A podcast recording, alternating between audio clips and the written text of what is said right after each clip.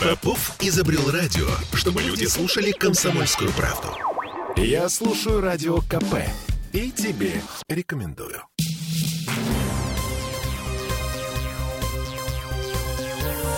Темы дня. Ну что, у этих людей есть планы. Планы на триллион с хвостиком. Законодательное собрание Петербурга приняло сегодня бюджет на будущий 2023 год. Приняло в окончательном третьем чтении. При некотором сопротивлении оппозиции. Всем привет, я Олеся Крупанина. Я Дмитрий Делинский, и давайте для начала послушаем депутата Вишневского, та самая оппозиция, которая голосовала против. Под все разговоры о социальной направленности сокращается доля расходов на образование, здравоохранение и социальную политику. Она меньше, чем в 2022 году. По-прежнему 40 лет очередники будут ждать получения жилья, вставшие на очередь в 1981 году и раньше, в 1981 я не оговорился. Это те, у кого нет льгот, кто не дети-сироты, не ветераны войны, не инвалиды, не многодетные матери с тремя несовершеннолетними детьми. Мы закладываем деньги на субсидию фонда капремонта, но при этом параллельно говорится о том, что будет повышена плата за капитальный ремонт.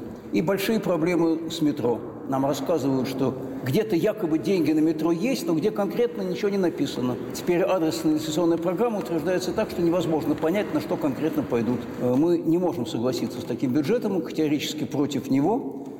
А, вот цифры, о которых говорил Борис Вишневский в самом начале вот этого спича. В 2023 году предполагается, эм, предполагается уменьшить по сравнению с 2022 годом долю расходов на здравоохранение. Будет 13,8% от общего бюджета вместо 14,7%. То есть минус 1%. А образование потеряет, похудеет до 20,3% вместо 21,5%. Чуть больше процента. Э, социальная поддержка граждан похудеет э, с 12 с 11,2% в 2022 году до 10,5%. Снова потеря процента. А, то есть общая сумма расходов на эти статьи растет. Денег физически, вот в рублях становится больше, но доля падает. Угу. То есть э, наши власти э, тратят деньги не на социалку, э, предпочитают тратить деньги, увеличивать расходы на, не на социалку, а на что-то другое. Да, это важно. Еще одна претензия Бориса Вишневского к увеличению в два раза резервного фонда губернатора. В этом году там было 25 миллиардов. На будущий запланировано 50 миллиардов. И власти не отчитываются о том, куда уходят эти деньги. Чисто теоретически понятно, что какая-то часть идет на восстановление Мариуполя и выплаты мобилизованным, но сколько именно и на что конкретно, об этом мы узнаем не скоро, если вообще когда-нибудь узнаем. Э, вот еще пара важных цифр. Э, на развитие транспортной отрасли город потратит 23% бюджета, 230 миллиардов рублей. Там развязки, дороги, последствия транспортной реформы, закупка подвижного состава, в том числе вагонов для метро строительства подземки. И вот по этому поводу, по поводу подземки, в ЗАГСе состоялся прелюбопытный любопытный диалог между депутатом-коммунистом Алексеем Зинчуком и сенатором Андреем Кутеповым, который выступал сегодня с отчетом о своей работе на федеральном уровне, э, с отчетом о том, как э, господин Кутепов представляет интересы Петербурга э, в Москве. Возможно ли на уровне Совета Федерации озвучить и принять на вашем, на вашем комитете решение о поддержке строительства метрополитена? Вы были главой Приморского района. Приморский район задыхается, Красносельский 25 лет ждет метро. Кольцевую ветку нам мы увидим, наверное, снежного человека раньше раньше увидим, чем кольцевую ветку метро такими темпами. Здесь очень нужна поддержка ваша, Валентина Ивановна. Э, нам нужны денежные средства именно на конкретный проект. Большие, но они необходимы. Со всем пониманием э, происходящей ситуации мы активно работаем везде, но денег не хватает. Алексей Иванович, мне кажется, что э, благодаря активной позиции губернатора в этом году мы увидели колоссальный бюджет. Мы перевалили планку в триллион. Достаточно большое количество денег будет расходоваться ну, вы сами утверждаете бюджет, вы видите, на транспорт. Буквально на неделю назад Оксана Дмитриевич открывал совместно с э, корпорацией ВЭБ новые вагоны метро, которые поступили к нам в метрополитен. Поступательными движениями идет работа в отношении увеличения станции метро. Правительственная комиссия утвердила порядка 8 миллиардов рублей дополнительно. Это на Красносельскую ветку, это 23-24 года. Мы надеемся, что этих денег будет, если даже и не будет их хватать, дополнительно Федерация готова показывать содействие. Но есть определенные технологические, наверное, проблемы. Да, не все всегда зависит от денег.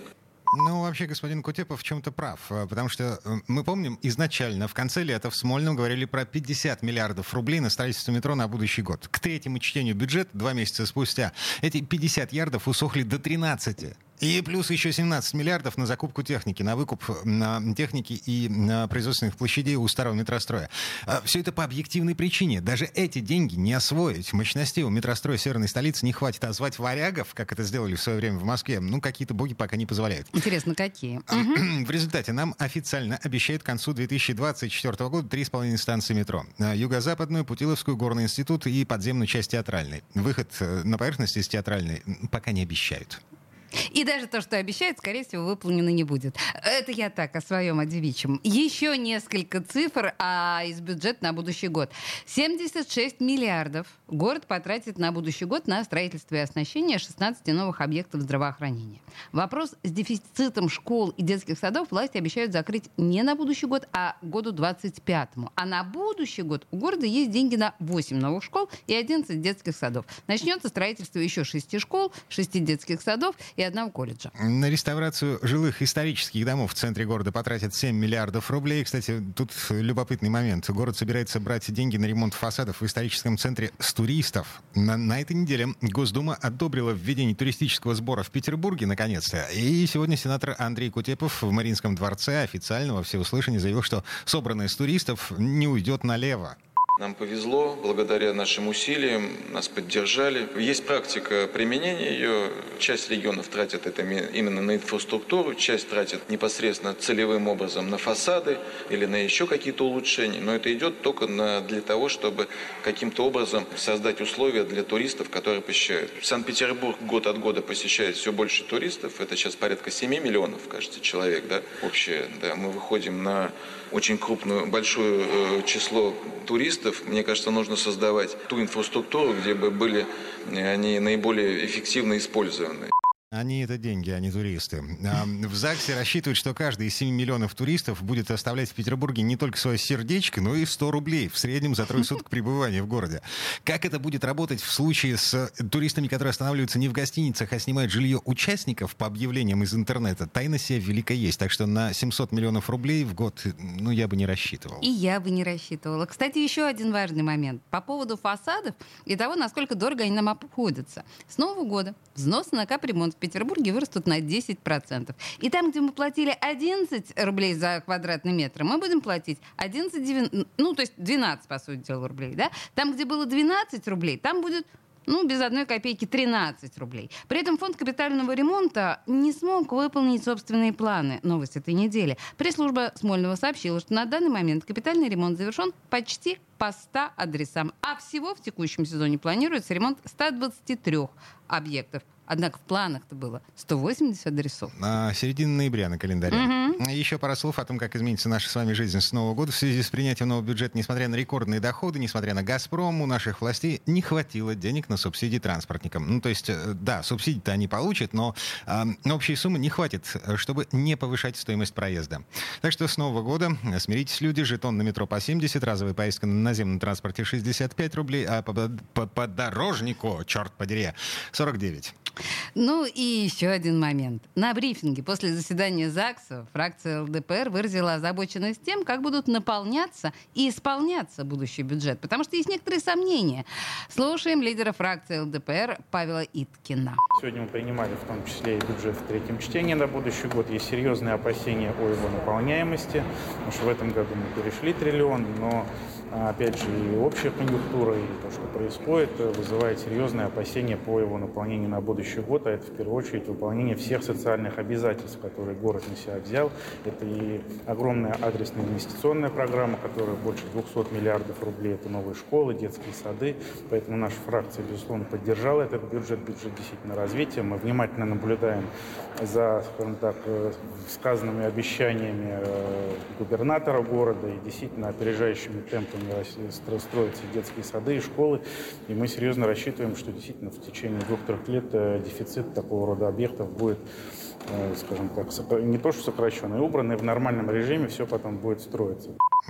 Э, полторы минуты до конца этой четверти часа. Мы, мы успеваем. Еще один гаг. А, да, а о том, где их добывать. Сенатор Кутепов, выступая перед депутатами ЗАГСа, вот так прокомментировал заявление, сделанное на прошлой неделе. Это заявление о том, что нужно заморозить активы наших бизнесменов с двойным гражданством, фактически предателей. Мы считаем, что в нынешней ситуации те ресурсы, которые зарабатываются в нашей стране, необходимы нашей стране. У нас есть много пословиц. Одна из них «там, где родился, там и пригодился». Все мы знаем «не плюй в колодец». Мы считаем, что это правильное предложение, оно находит обсуждение, и мы ничего не собираемся отнимать и приватизировать обратно. Мы предлагаем заморозить активы тех людей, которые относятся сейчас недостаточно внимательно к нашим гражданам, к нашей стране. Ну, Класс! Так, а, господин Кутепов э, вообще предложил депутатам ЗАГСа и вообще всем присутствующим в зале заседания, в том числе журналистам, э, экскурсантам, такое импровизированное патриотическое голосование, без юридических последствий. Просто поднимите руку, если вы считаете, что деньги и активы бизнесменов и глав корпораций с двойным гражданством, уехавших из России, те, кто не поддерживает нашу позицию, позицию нашей страны, должны быть заморожены. Картинка из зала заседания не позволяет оценить результаты голосования, потому что там только один план. У ЗАГСа не хватает пока денег на то, чтобы докупить купить камеры, чтобы показывать э, с разных точек. Бедный ЗАГС. Но, значит, по словам э, сенатора Кутепова, был лес рук. Воображаю, ну, конечно. Это далеко не все. Мы вернемся буквально через пару минут. Будем говорить про субботу. Темы дня. Я слушаю «Комсомольскую правду», потому что «Радио КП» — это корреспонденты в 400 городах России. От Южно-Сахалинска до Калининграда. Я слушаю «Радио КП» и тебе рекомендую.